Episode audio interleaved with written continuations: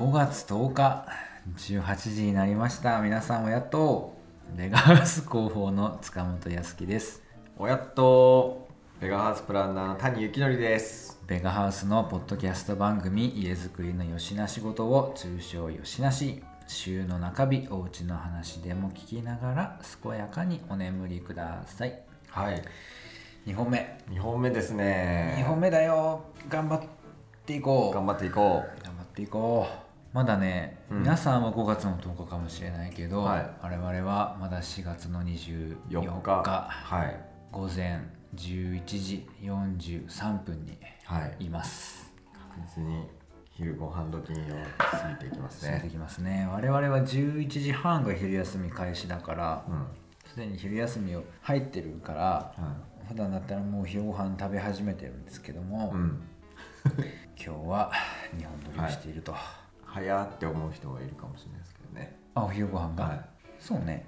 なんかだから外に食べに行く時とかさランチタイムのちょい前に入れるからさああそういう意味ではいいですね。ちょっとね、隙をつけるとこがありますよね、はい。ああ谷さんのお父さんが見てくれてるわ。ありがとう。この間のあのねカジガノさんのお家のうん。あえっとはい。放送はいすごい楽しかったって言ってたんで。ああすごいですね、はい。もうポッドキャストに配信前にねはい。すでにライブで見て感想を寄せていくという。そうなんですよ。大好きだね谷さんのことね。どうか。一度二度ほど谷さんのお父様からメッセージが来ては「うちの子は面白いでしょう」とマジっすかメッセージをいただいてそれは 面白いですよと。いうことですよ。いやいやいはい、やはい。えー今日はですね久々にお便りもなく、はい。はい、スーパーフリートークうん。回です、よっしゃ。ゲストもなし。よっしゃ。前1本目がね谷さんのコーナーがなかったので、はい。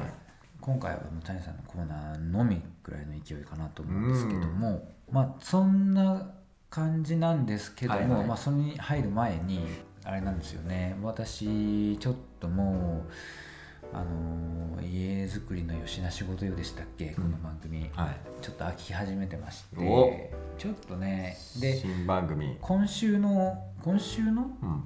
今週のか、えーとはい。最新の谷さんオーバーズさん聞きました？まだ聞いてない、タイトルは見た気がしますね。はい、最新のものを聞きましたですね、はいまあまだ途中なんですけどその中で、まあ、スーさうん。んが定番とされているものほど気づかないように変えてるんだよとうん。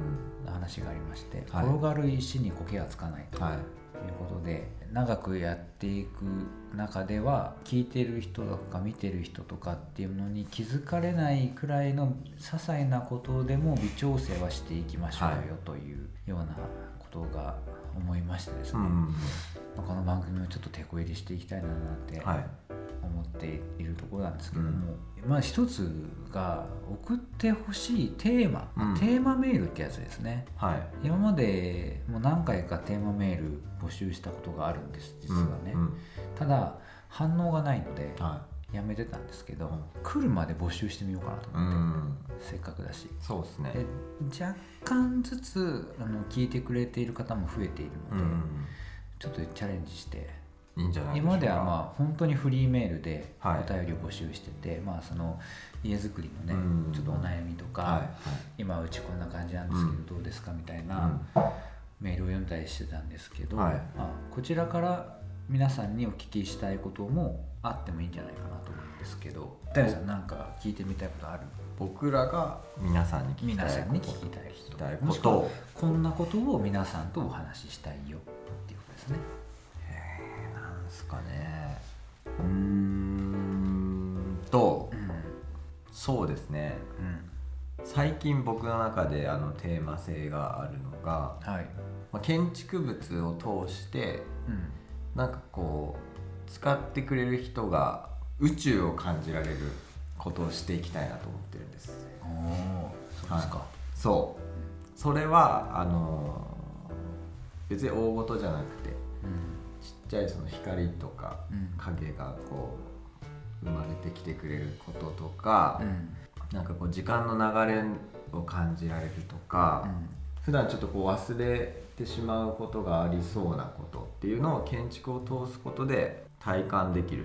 っていうものをなんか作っていきたいなと思ってるんですけどうん。でそれの原点としてうん。いろいろ哲学とか思想とかうん。なんかそういうのを勉強してます。うん。で少しねそのまあ普段ちょこちょこ話してるけど聞いてみたい哲学の話とかあるのかなと。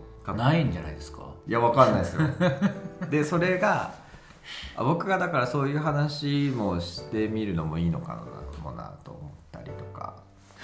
哲学の話哲学いそう、まあ、禅のこととかさ。谷さんに？そうですそうです。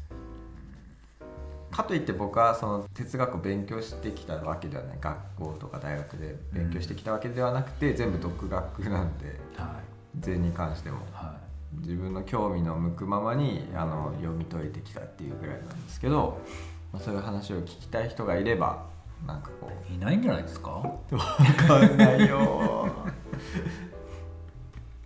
やっぱりね暮らし暮らしとそういうのはね結びついていくもんだと思ってるんで。うーん。まあ、暮らしの中で感じる哲学みそうですね。たいなことですかね、でそれをまた形にすることで形？形というか、まあ、家の形にしていかないといけないわけですよ。うん。うん。あ眠くなってないですか？どうどういう意味かな？哲学がそもそもよく分かってないからな私は、哲学っていうのは言葉だから何て言うんだろうな。物事の捉え方うん。世界の見方。うん。なんかそんな感じじゃないですか。うんそれを暮らしの中で感じることがあるかってこと？あるかというかなんかこうそうね聞きたいジャンルとかあるかって聞いても分かんないですもんね。結局何が何が来たら何を募集してるのかがいまいち分かんないですけど 何メールどんなメールが来たら、おそういうことって感じなの？例は例例。でうん。どんなかな？今入り口の方だったら、はなんとなく暮らしてて宇宙を感じる瞬間ってことでしょ、あそうそうそうそうそう、だったらまだね。で今度この時に言う宇宙っていうのは、概念としての宇宙だよね。うん、あの実際の宇宙じゃないもんね。SF の宇宙ではないもんね。いや科学としての宇宙ではなくて。科学としての宇宙です。なんでやねん。あるかそんな瞬間。なんでよ。あるやろ。ないよ。ないの。暮らしててなんかあれ？急に息ができなくななりました。これはむこういうことじゃんか宇宙宇宙違う違う。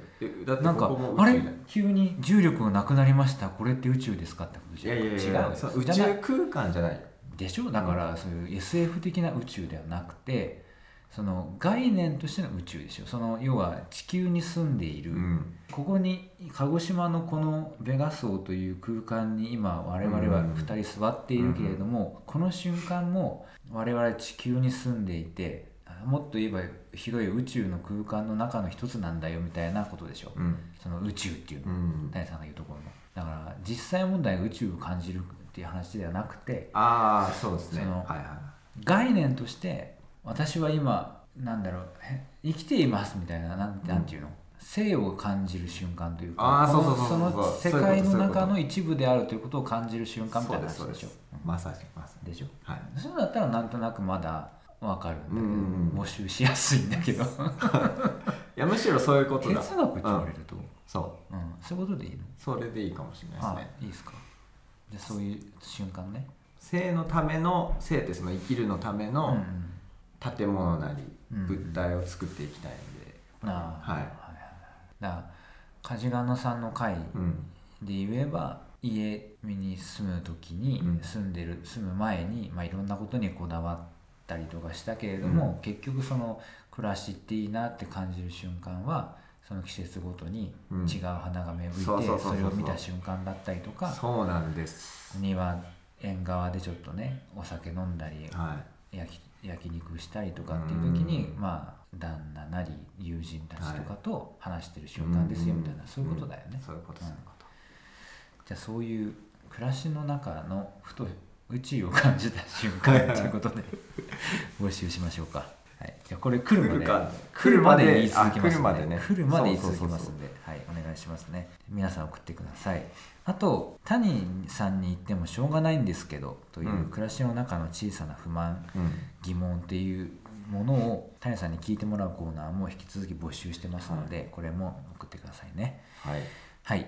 で直近のベガの話うん。も私からさせていただきますが、まだ言えません。うん。公式にはい。はまだ言えないんですけども鹿児島の超有名有名。超有名、えーローカル番組に我々はベガハウスですけども、うん。そのグループ会社に徳栄というね、うんうん大工集団の会社がありまして、その大工集団の徳栄の中の高一点蔡さんはい。蔡ヨンシェンさん、うえー台湾から日本、んはい。えーないし鹿児島にやってきてくださった蔡さんが出ます。はいみたいな番組でれ分かるんじゃないですか。鹿児島の人だったら分かるんじゃないですか。わかるかも。僕は、まあ、鹿児島に住んでるから分かりますけど。しかも今手振りまでしてしまいましたから、はい。はいこれライブ見た人にはもうはい。何の番組か大体分かったと思うんですけども、それに出ることが決まりまして今日のこのポッドキャストをね撮る前にはい。仮あの先に下見のね打ち合わせをはい。先ほどしてきたばかりはい。なので出ます、でどんなコーナー。はい。どんな特集でそのさやさんが出るのかと言いますとですねうんうん現場で、うん。いわゆる男性がうん。働くことの多いはい。職業のところにうん。女性が活躍しているよはいみたいな特集にさやさんを私と赤崎でさやさんがいい,、よねっていうことで売り込みまして、うん。見事取材を勝ち取ったってうんいうこですけども、はい。まあ、特集自体はね正直にフェミニズム的な観点から言うと、ん。って思うところは正直あります。そのなまとめ方ってまとめ方っていうところでいくとちょっとある意味はあります、そういうふうに女性の活躍を描くのはどうかなって思う部分もあるにはあるんですけども、どちらかというとこういうところに女性がいるっていうことを当たり前の世の中にしたいなっていう、僕としては気持ちがありまして、うん。それのことについていちいちメディアが取り上げるまでもなく、うん。いるよね当たり前だよねっていう世の中になればいいなって思うんだけどもそのまあその前には当然前段階が必要でパイオニアが必要で、そういう人たちがいるから普通になったよっていうことにしたいからまずはあのパイオニアとしてさやさんに出てもらって、うん。大工はい。という世界に女性がいるっていうのが別に珍しくない世の中になってほしいなと思うので今回出てはい。で鹿児島の人とかあれ確かね TVer とかで全国放送配信もしている番組なんですよ確か。だからまあ全国の方に見ていただいて、うん。あかっこいいやないかいと女性の大工、うん。と思っていただいて男性がなる職業であるという概念をまず捨て去ってもらいたいなという思いでうん。今回応募したし、は実際出れることになったんで、はい。そういうことをアピールしたいなと思っております。うん。谷さんのなんか興味がねえなっていう感じがすごいね。いやありますよ疲れてるの？いや疲れてない疲れてなんかなんで？前回もしたけ？どこう私が話してる時なんか暇そうやな谷さん前回。前回焼きすぎジャケットの話をした時も なんか暇そうにしてるけど乗ってこいよ思った。いやこんな感じなのかもしれないですね。僕が喋ってる時の塚本さんは。そうでしょ。むしろ食いついてる方だよ俺は 頑張ってよ谷さんも。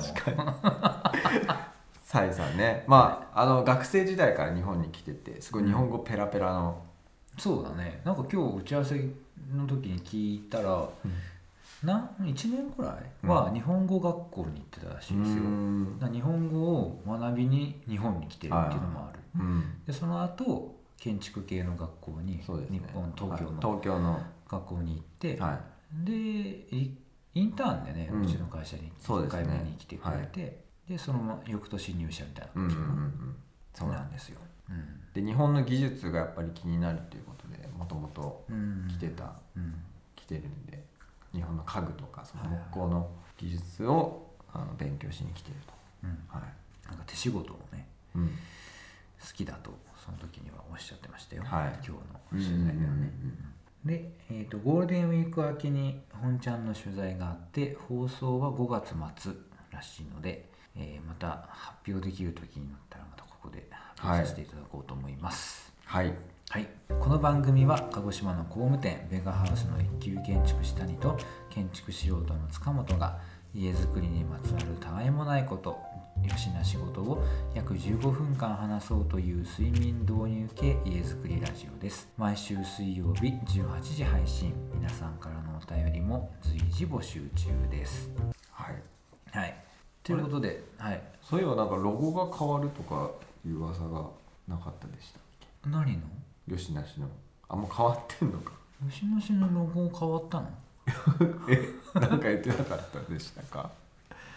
そんな噂を塚本さんが言ってたような。ああ言ったかもしれないね年末にね。うん。1年経ったからね、はいはいはい。さっきのそのスーさんの話で。ああちょっとマイナーチェンジとか。変えませんね。だってステッカー作ったし、あうん。確かに。はい、しばらくはこのままでね、そうですね、はい。また変える時があるとすればステッカーも変えなきゃいけないんで、うん。ステッカーが全部はけたらにしましょうか。50枚くらいあるかなステッカー。すぐですね。すぐかな。すぐなくなりそう。うん。あと半分くらいあるかもうすぐじゃないですかじゃあ。な、うん、お便りがこのまま来たらね、うん。でお便りも欲しいですっていううん。ちゃんと住所まで書いてくれないと送れないああそうですよね。あとはゲストの人かな、はい。また知ってるう感じ、ん。だからまだいけるんじゃないですか。あとちょっとや。うん。またついてるんでね今すごく。そんな男までは気が回らんですね。そうですね。はい、はい。じゃあフリートーク。はい、タイさんのターンですよ。僕のターン。じゃあねこれ今紐解いている。はい。ああもう3回目や。しつこいな 意外となんか内容紹介できてないなと思って。あそうですか、うん。建言いますね。建築と触覚空間と五感をめぐる哲学。はい。ユハニ・パラスマーさんはい。著の本ですね、はい。はい。それをもう読み始めてどのくらいですか谷さんそれ？うーんと読み始めたのは3週間とか前ですか、谷さんあれだもんね。並行して何冊か読むタイプそうそうだもんねそうそうまあこれは読み終わりました。あ本当？はい。えーとじゃあその中からねはい。そうさっきも空間の体験としてここのところ視覚優位になってきていると。うん。見た目とかなんかそんなコンセプトとかに、えー傾いている建物とかもものが多くなってきている中で、えー、とこの本で主張しているのは触覚ですとか五感をこうくすぐるのがいいんだようん。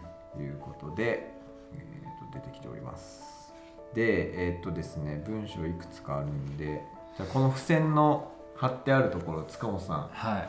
選んでください。ここ。これこれ。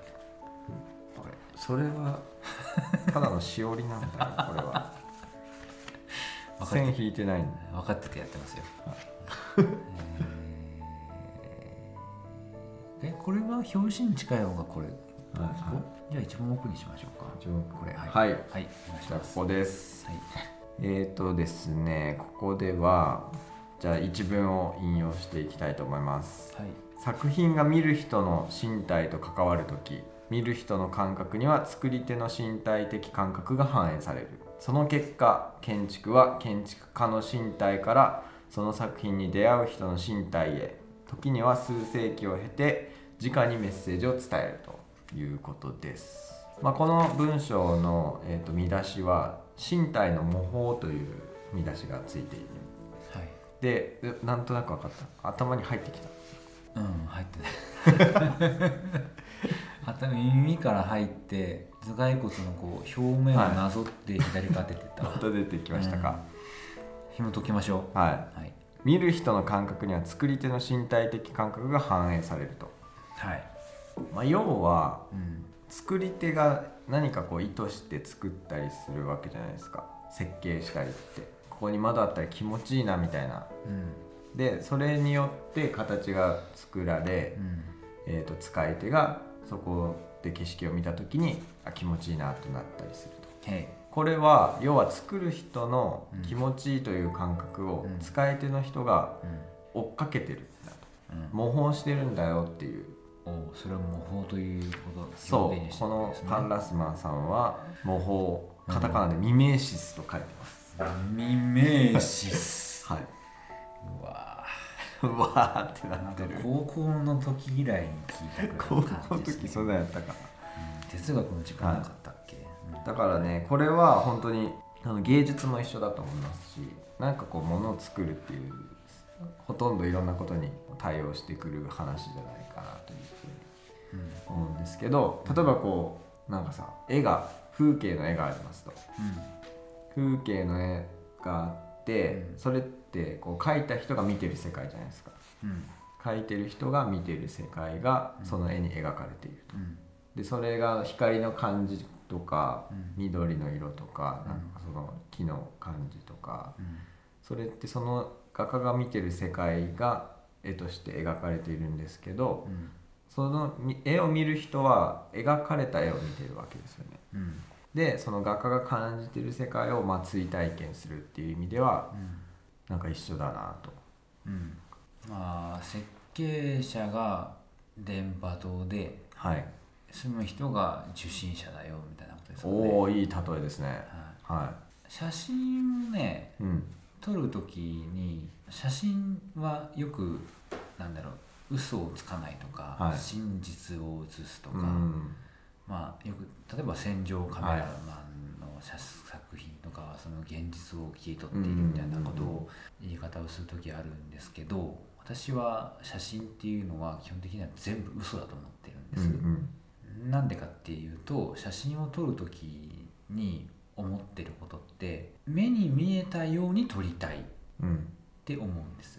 とか目に見えた目に見えたことで私が受け取った感情を撮りたいって思うんです、だから映り映ってほしくないところは映さないし、うん。いい感じに見えるように撮るんですよ。はい。だからそこに現実との乖離がどうしても出るんです。うんうんだから、ま、前私はクラウドという、ん。まあ、月間情報誌をはい作る側にいて、うん。で飲食店とかをね取材に行って写真を撮ってたわけです、ででそれは実際載りますよね、はでよく読者の方から言われたのは、うん。クラウドで見た感じとクラウドで見たほど綺麗な店ではなかったみたいな 感想が寄せられることがあるんです、はいはい。はいだからこの店その店で感じたその時にはさお客さんとしてだとどうしても行ってご飯食べてうん。帰るだけなんで、うん感じ取れない部分をはい。取材っていう形だと、そのオーナーと話をしてあそんなところにこだわりがあるんだとか、店の内装はここがこうこだわってるんだとかっていう話を聞くから、うん。それが出るように撮りたいってなるわけですよ、だからめっちゃよく撮るんですよ、うんだからそこにやっぱ乖離が出る。うん。なるほど。だから私が例えば作り手今言ったところにの作り手だとしたらそれを受け取る住み手住まい手の人が受信するそれを受信するのはすごくいい感情だとして雑誌の写真もすげえいい店でしょという感情を載せてるのでうん。実際行く店とは違ったりするよっていうのがあるんですよね。だから家の場合はそれが実際に住んでる時に受け取れるからその帰りはないけど、うん。まあまあそんな感じ。なるほど。まあインスタ映えみたいな感じもあります話は。インスタ映えに関してはマジで加工してるからね。ああそうか。そうか本当に現実ではないので、うん。そこは難しいところですけど。まあ同じこと同じことですね。まあくくれば。うん。だからえっと実際に使ってもらうって考えた時にうん。自分が体験として本当にこう気持ちいいなとか、まあ、まさに手触りとか例えば造作ソファー作るにしても座り心地がいいソファーっていうのをすでに体験してないとうん。それを設計できないと思ってますしまあもちろんそうなんですけどうんだからいろんな家具座ったりしたりとかあとは造作ソファーもあのこの奥行きだとこういう座り心地かこの背もたれの高さだとこういうもたれ具合で座れるんだなみたいのをうん。全部経験として蓄積引き出しにしてあるみたいな感じなんですけど。うん。でその自分の経験とそこの使い手の、まあ、体の大きさとかこだわり大事にしてる言葉にならない部分みたいなものとその引き出しをこう合わせて提案していきたいというか、まあ、してますうん。まあ、そういう意味では追体験っていうのはまさに面白い表現だなということで、うん。えっとここに線を引いた次第です。ほはい、ううん。ね、だからいろんな経験をしないと建築はできないしそれいろんなジャンルの仕事で多分そうなんだろうなというふうにそうですね。思います。うん。やっぱ常にインプットは大事だよということですね、はい設計をするそうですね。立場では、はい、でさらにまあ今思ったのはさらに言えばとはいえうん。うん違う人間だから、うん。まあ、そこを使い手の人が、まあ、この人に設計したら設計を頼んだら大丈夫って思ってもらってないと、うん。まあ、結局は違う人なんで、うん。まあ、最終的にはなんかこう信頼してもらえてるかどうかっていうことがうん。必要ですね。うん。そうだと思いますね。うん。あれ？そう。なんでしょうね。あんまり金額の話をするのはあれですけど、うん。まあ、まあ正直人生の中で最も高いと言ってもいいいい、うん、家というものはは、はい。そういうものだし、まあそうでなかったとしても住む場所ですからね、はい。そこにおいて建てる人が信用ならないとかっていうのはもう致命的なことだしうんなんか僕自身も結局は人で選んだとうんころはあるんですよ、はいはあのハウスメーカー、うん。工務店をね、建てる時にそこで選んだ気がするもんね。い、だからまあその人が気持ちいいと思うことについていけそうだなっていうところに頼んだらいいってことですか、うん。まあっていうのと、うん。あとこの人が何かしでかしても許せるっていうことですね、はいはいはいそう。うん、その部分じゃないところで私はあなたを信頼しているよみたいな感じ、うん。だからまあ谷さんにおいて言えばどうなんでしょうね。その建築家建物うん。家具が谷さんより好きな人まあいないじゃないですか。そこかな、うん。谷さんの信頼における部分 この人より好きな人そうそういないもんね。そうっていうのはあるかな、だから大丈夫っていうかだから他の部分で欠けてるところなんて谷さんに死ぬほどあるじゃないですか。い、はいはい。は約束守んないし。いいやいやいや守るよ。なんなんか言っても聞かないしみたいなのあるけど、あの忘れてるしみたいなのもあるけど、はい。まあそれはまあ目をつぶろやないかいはいという感じですよね、谷さああ本当に周りの人に助けられてそうルフィだから。生きている。お久々に聞きましたねはいそのルフィだから谷さんはそうだったそうだった。そう。はい海賊王になってもらえと困るわけです。そうですね。はい。そういうことです、ね。だから、まあ、その分ういろんな体験をじゃあしてん、そうだね、はい。うん。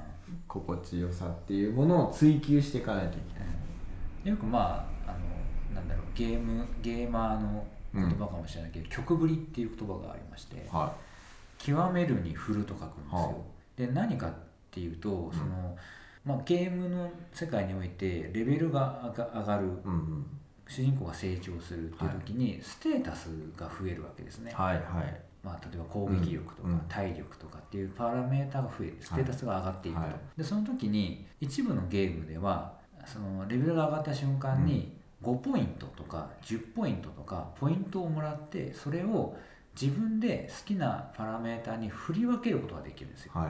だから5ポイントもらったから体力とうん。攻撃力と素早さと運となんでしょうね防御力に振っとこうみたいな感じでできるところを、いや私はもうこのキャラクターにおいては攻撃力のみでいい。時は全パ全そうやって受け取ったポイントを全部攻撃力に振るってことができるわけです、これ曲振りっていうんはいですよなるほど。うん、だからもうもう単位さんも攻撃力特化みたいなキャラクターに なってしまってるからすでに。もうそれをうんベガハウスとしてははい。その単位さんをどう扱うかなっていうそう感じですね。うんそう曲振りキャラなんで、曲振り単位さん。キャラですね。はい、みんなそうじゃない？え？誰しもが。いやいやそそうんなことはないよ。でもそうでもない。みんなマリオみたいな人もいるわけで。マリオ？マリオマリえマリオはうん。全パラメーターが平均値、おおーなるほど。うん、そういう人もいるんです多分ね。会ったことないけど。確かにマリオには会ったことはないけどそういうのもいるんじゃないですか、うん。まあそうですね。ね。バランス型。バランス型、なるほど。うん。だからそう五感もさどれが優位かって人によってやっぱ違うああ違うかもしし、れうんないね,、ね視覚優位の人とうんあと聴覚優位うん。嗅覚優位うん。味覚優位はい。触覚優位っていうのがあるからうん。それも面白い観点というかその設計する上でこの設計者は何を優位として見てるかなみたいなのもちょっとこう観点で最近出てきてて僕の中で。だから触覚大事にしてる人うんとかは、まあ、まさにあの中村光文さんとかはうん。結構手触りのうん建築をされてるので、あの触り心地の話とかよく知ってますし、なんかこうガラスとかこう金属は冷たい印象だから、うん。まあ、使うところは考えて使うみたいなうんうんことを中村さんは言ってたりすうんるので、とかあとは北欧のあの建築家でアルバ・アールトっていう方がいるんですけど、その人はドアノブのデザインとかめっちゃこだわってやっててうん。ですっごい有機的なこう握りやすかったり手触り良さそうなドアノブを設計してそれを扉に使ったりとか。うん。階段の手すりもなんかすっごいこう変わった形の断面でそれがずっとずらーっと続いていくみたいなところもデザインしてる。それは触覚として？触覚でしょうね手触り手触りはい。うん。そうですね。あとは、まあ、この空間もですけど、はい。まあ本当はここでポッドキャスト撮りたくないって何回も言ってますけど、はい。響くじゃないですうんか、うん。ただまあこの響きが心地よいはいじゃないですか、うん普段の生活でいくとね、うんだからこれはまあ聴覚優位のそうですね。考え方ですよね、はい。とかね。物そこにいた時に建物に入った時に何をもって心地よいと思うかっていうのは多分人それぞれだし、だからそういうことだね、うん。谷さんがお客さんとはいはい。対面した時に「あすごいいいお家ですね」ってまあ言われたとして、うん。何をいいと思ったかはちゃんと汲み取っていかないといけないということですね。だから例えば塚本さんなんか今の話でうん。自分の五感って何優位かとかってこうパーって考えるとどうですか？えー、と何優位かっていうか何を使ってるかっていうところでいけば、うん。うんうん私はもう視覚と聴覚ばっかり使ってますね、はああなるほど。いはい、もう視覚と聴覚で情報を得るはい。楽しみを感じるうみたいなん。ことが多い、うん。聴覚も結構あれかもしれないで聴す覚も24時間のうちの1日23時間は聴覚に使ってるんじゃないでしょうか、うん。結構意識して。あ残り視覚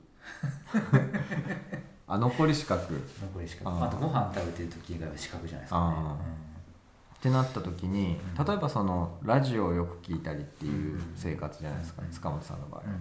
で、えっと、ラジオを聴覚から入れて、まあ、情報として仕入れてるっていうのはあると思うんですけど、例えばこの空間の中に過ごしていくって考えた時に聴覚が純粋に心地いいことうんうんって何かあったりします？ありますよ。今今途中でもう思いついてました、はいはえっ、と基本もうなんだ？1年、まあ、人生のいはいうんうん。ここ何年、はい。メガハウスに入ってからの何年間だ的に絞ったとしても、うんうん。ほとんど仕事してるでしょ、はい。仕事中に心地いい音っていうのがあるんですよ。それがですねキーボードのああのな何音っていうんだキーキークリック音。ーガチガチガチガチガチガチャガチャガチャガチャガチャガチャあれめちゃめちゃ気持ちいいですね確かに塚本さんのキーボード音は心地いいと思う僕でしょわかる他の人のなんかガチャガチャガチャっていうのとは違う、ああ、私のこのキーボードを触るのもあるかもしれないけど、基本的にあの筐筐体っていうかキーボードが、あれ割とこだわって買ったやつなんですよ、はいはいはい。あれいい音ですね。うん、あれはいわゆるメカニカルキーボードって言われる、うんうん。まあ、キーボードを叩くことをなりわいとしてる人が使うやつなんですよ。だからもうその打鍵音とか、は打鍵感うん。どれくらい沈み込むかとか、はめちゃめちゃ計算されているやつなんですよ。だからもうあのあれがやってることがもう気持ちいいように設計されてるのであれやっぱり買ってよかったなと思うんですね高い買い物だったけどもう全然元取ってるあれで。素晴らしい。素晴らしいやつですあれ。なんか奥行きがありますもんね音に。そうそうカチャっていう表面平板的な音じゃなくてなんかねすっごい距離が深みがあるというか音に。そこまで言うそこまで褒めるほどのことじゃないんだけうん。ど他のキーボードとは違うっていう。なんかねその差は絶対的にありますね。ありますね。うんだからそのキーボードを調べてる時はね、よく見てましたもんね。そのキーボード、え打鍵音は聞き比べみたいなね、このキーボードとあのねハッピーハッキングキーボードっていう HHKB かな。っい、うん、ていう超有名なやつはいはと、それがもう海外製ね、うん。でもう一個は日本のやつでリリアルフォースっていうシリーズのキーボードがあって、これはもう二大巨頭なんですよ、それと私が買ったのはキークロンっていうデザインは北欧だけど作ってるのは中国みたいなやつがあって、まあ、それの3種類の打鍵音を聞き比べる YouTube 動画とかずっと見てます、え。あ負けてないなみたいな感じで これ選んでるから。ああなるほど。そうそうそうあじゃあやっぱ聴覚優位来てますね来てますね。うん来てますね、うん。そういう意味でもかなり聴覚から何か快感じゃないけどはいはい。そういうのを得てるかもね。うーん。じゃあ家の中でもやっぱそういうの大事になってきますね。逆にこううるさみたいなこととかってなんかこう刺激としてわってなる音とかあったりします？あるかな？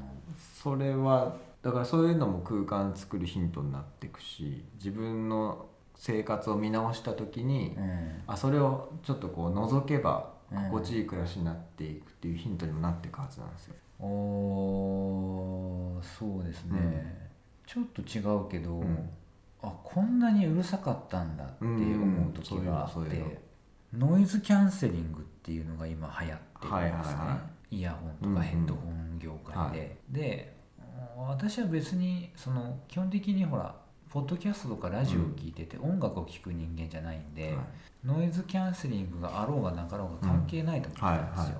でこの間そのみんなが寝てる最中に映画を見る用のヘッドホンをね、うん。新しく買ったんうですよ、んで Amazon の Fire Stick っていうのがあるんですけど、うん。その Amazon の Amazon プライムとか、うん。Netflix とかを見る用のはいテレビにつなぐ w i f i の機械ね。うん。テレビを w i f i でつなげられるようにするやつ、うん。機械があってそれの最近のやつだとねそのその機械が Bluetooth 対応してて、Bluetooth イヤホンとかヘッドホンとリンクができておテレビの音を Bluetooth を通してヘッドホンで聞けるようになったんですよ、うん。これあんまり興味ない人には凄さが伝わらないと思うんですけどテレビって今までそういう Bluetooth イヤホンとか聞けなかったわけ。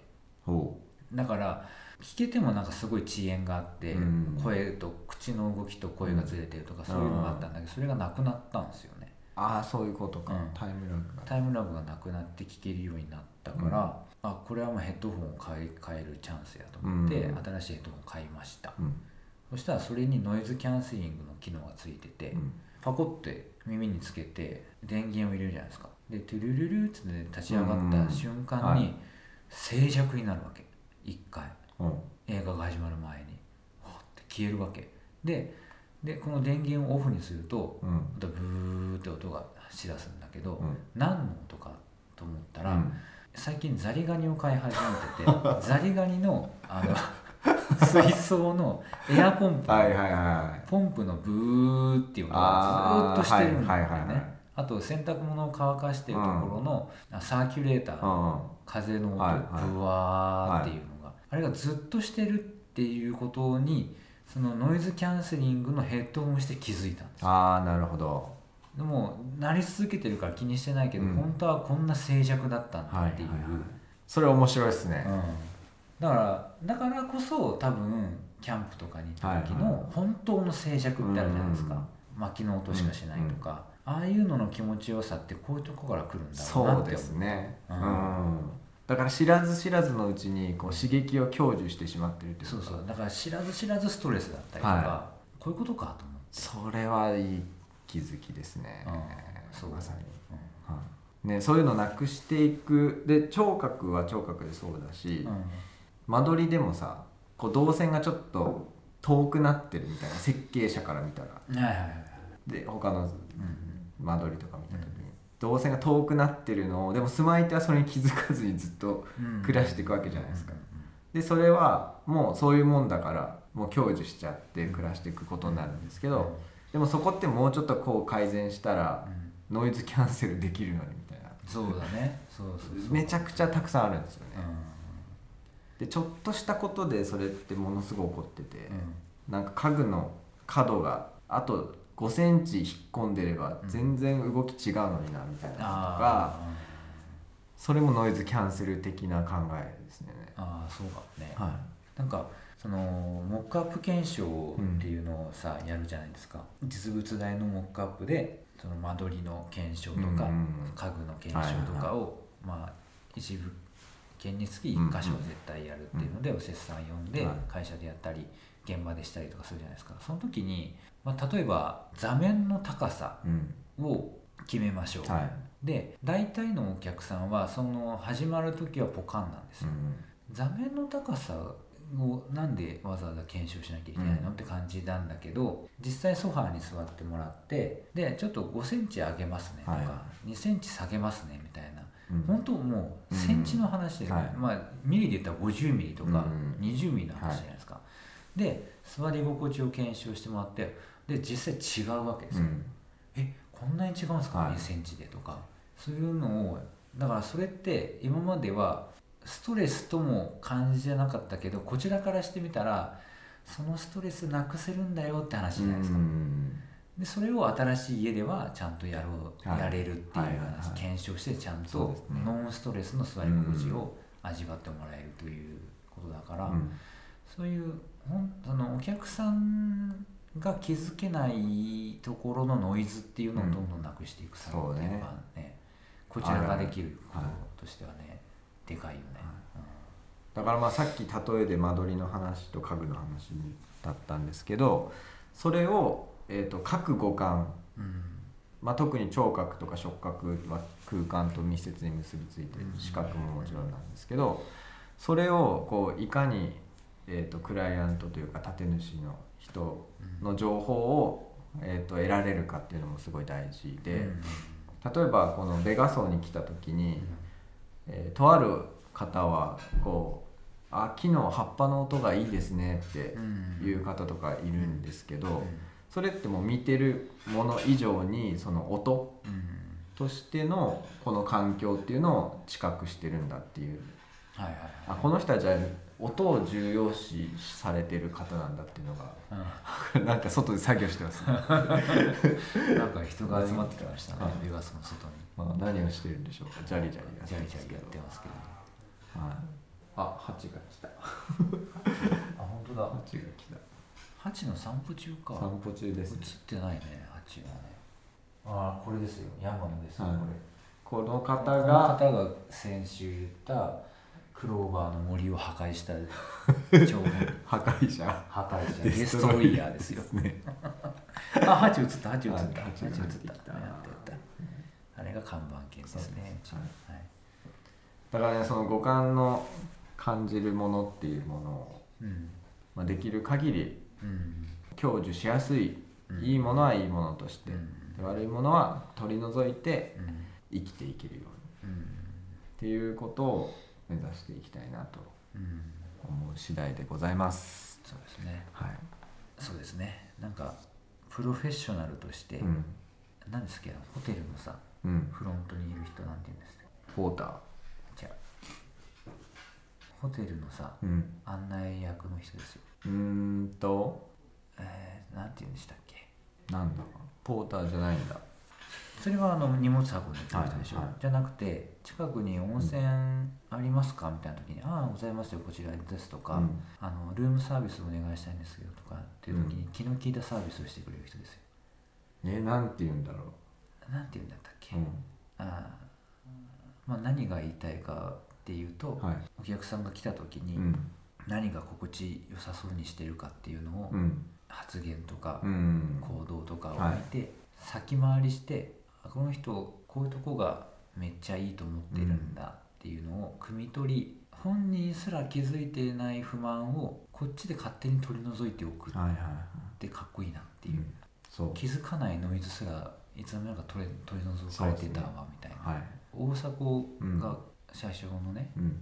言ってた話でこれも前もうだいぶ前ですけどこの中で言ってると思うんですけど、家の中に時限爆弾を仕込んでおくんですよっていう話あって、で引き渡したその瞬間とか提案してる段階ではお師さん自体には気づかれないけど年月を重ねてあこういうことだったんですねこの設計ってって気づきが訪れる瞬間があってだから引き渡しの時がマックスの喜びじゃなくてそういう小さな喜びが住んでるうちに出てくる家って最高じゃんっていう話があって、まあ、その例として玄関脇のベンチ的なものをつけてて、普段は引き渡しの時はそこがまあ飾り棚になっていて、季節の花とかひな祭りの時はうん。ひなま人形を飾られたりとかっていうとこ空間なんだけどもっと年数重ねて自分がまあおじいちゃんおばあちゃんになった時はそこに腰掛けて靴が履きやすいですよとか、そういうあこういう意味もあったんだこの建築うん。設計にはみたいなのがどんどん見えてくるっていいなっていう、うん。そうですね。あらまた興味がなかったな谷さん。いやありますよ。それ考えててそのまあ気づかれることもいいなと思いますし暮らしてる中でそういう発見ってたくさんあると思うんですけど、うんまあ最悪気づかれなくてもいいというか。ああまあそうだね。そう。う気づかないまま実は使いやすいままんうん。暮らしが進んでいっているみたいな、うっていうのもなんかいいなと、ん、う。ん、まあそうですね、はい。うん。それがダブルでこう頭の中で今想像してたという、そうですね。そう。はい。自分はね結構触覚見てうん。ものを見た時になんかこう手触りを想像してしまうというかこう癖なんですけどうん。見た瞬間にその温度とかあとこう滑らかさとかザラザラ具合みたいなのがパッと浮かんでくる、へえうん。触覚ね。うん、であと自分のこう動きをイメージしちゃう癖があるというか、あこうこういう動線かみたいな。あれかなそれはやっぱり野球時代に。はい。どう走ったら塁をうまく回るあーそういうのもみあたいな。るいや そういや本当にじゃないあるかも。というかその手触りに関しては前もちょっと話しましたけど、うん。野球の道具に触れてたあのそうですね。感触みたいなとかすっごいなんか元になってるなっていう。うん木製バットのね、はい。食感を木製バットもだしうん。金属バットもだしグローブのあの革の革質感とかね。うんはそうですね。谷さんもだってあの謎のあのスツールもさ革と木の棒でできたスツールも、あれも結局は野球のトロフィーからねそう発想をできますからねそう着想を。そうですね。しかも野球のバットって青玉じゃないですか、そう。竿なんですよ。先週の方がシンボル、シンボルツリーで植えようとしている青玉うん。から木製バットが生まれてますもんね。そうです。つながってるわ。硬くてしなりがあるというへえ硬いけどしなるんだそう。へえそうなんです。タモ系はね結構硬木の部類でもうん。なので。はという感じであれかな。ちょっと、は外もガヤガヤしてきましたんでそうですね。ますか、はい。今日は。今日はなかなか面白いな回かなかボリューム喋ってなかなか面白かったです僕は。そうでしたか、はい。五感の話ね。ええそうですね、は意外と大事だよってことですね。意外とじゃない。すごく大事だよです。だからそう家建てる人は自分の感覚何が大事かなとかうん。それにね自分自身にアンテナを張っていただくとなんか面白いかなああ、そうですね。そうですね、うん。それは確かにそうですわ、うん。あの例えば何でしょう。ほっといたら、うん。天井って高くなるでしょ。うん。まあうちはそうじゃない、はい。そうじゃないけど、はい普通のハウスメーカーさんとかだとうん。ほっといたら多分天井高くなるんですよ、はいなりますね。開放感いいでしょって。言って、うんうん。でもね開放感が全てではないぞっていう、はいはい。こもれることこそ気持ちがいい人も絶対いるので、うんそこは意外と考えておかないと、そうですね。ほっといたら高くなるぞっていう、そう。思ってた方がいいよね、あとはそう視覚優位なねメーカーさんとかだと 角がとんがってたり実は処理されてなくてシャープの方が印ピン象いいから角みたいねな、うんそう。とかなってまあかっこいいはかっこいいんですけど、うん。ただ実際クラス分どうかっていうところとかもなんかこう見ていくと写真じゃちょっと分かんないかも。確かに。行って触ったりとかこうはい見た感じがあ滑らかだとかも見てるといいかもしれないです、そうですね、はなんか遠目から見てただの長方形のテーブルじゃんと思えるけど実際は小さく R が取ってあったりするんですよ。はい。ちゃんとね角のところは丸くしてあったりするんですよね。気づか 3R ない程度にね。そう。そういうのも実はすごいんだぞ。そこまでちゃんと息が届いているかなっていうのはねうん大事ですね。はい。はいというところで今回はここまでにしましょうか。はい、はい。番組の感想や質問取り上げてほしいテーマ家づくりのお悩みなどお便りを募集中です。概要欄にありますフォームからどしどしお寄せください。はい。現在募集中のメールテーマは暮らしの中で宇宙を感じた瞬間です。はい。いいですね。はい。紙のお便りは鹿児島県鹿児島市石谷町3624-9ベガハウスまで塚本個人のインスタやツイッターで番組で取り上げた情報など配信しています。番組についての投稿は「ハッシュタグよしなし」をつけてみんなで共有してください。なんかあの五感を働かせてる時って結構宇宙とつながってくるんじゃないかなとまあそうでしょう思っねておりますので、はい、うん。っていうかまあ感覚を閉ざした状態では宇宙は遠すぎてねそうですね。感じないんで、はい。はい。そうそうそうそうそう、いいこと言いますね。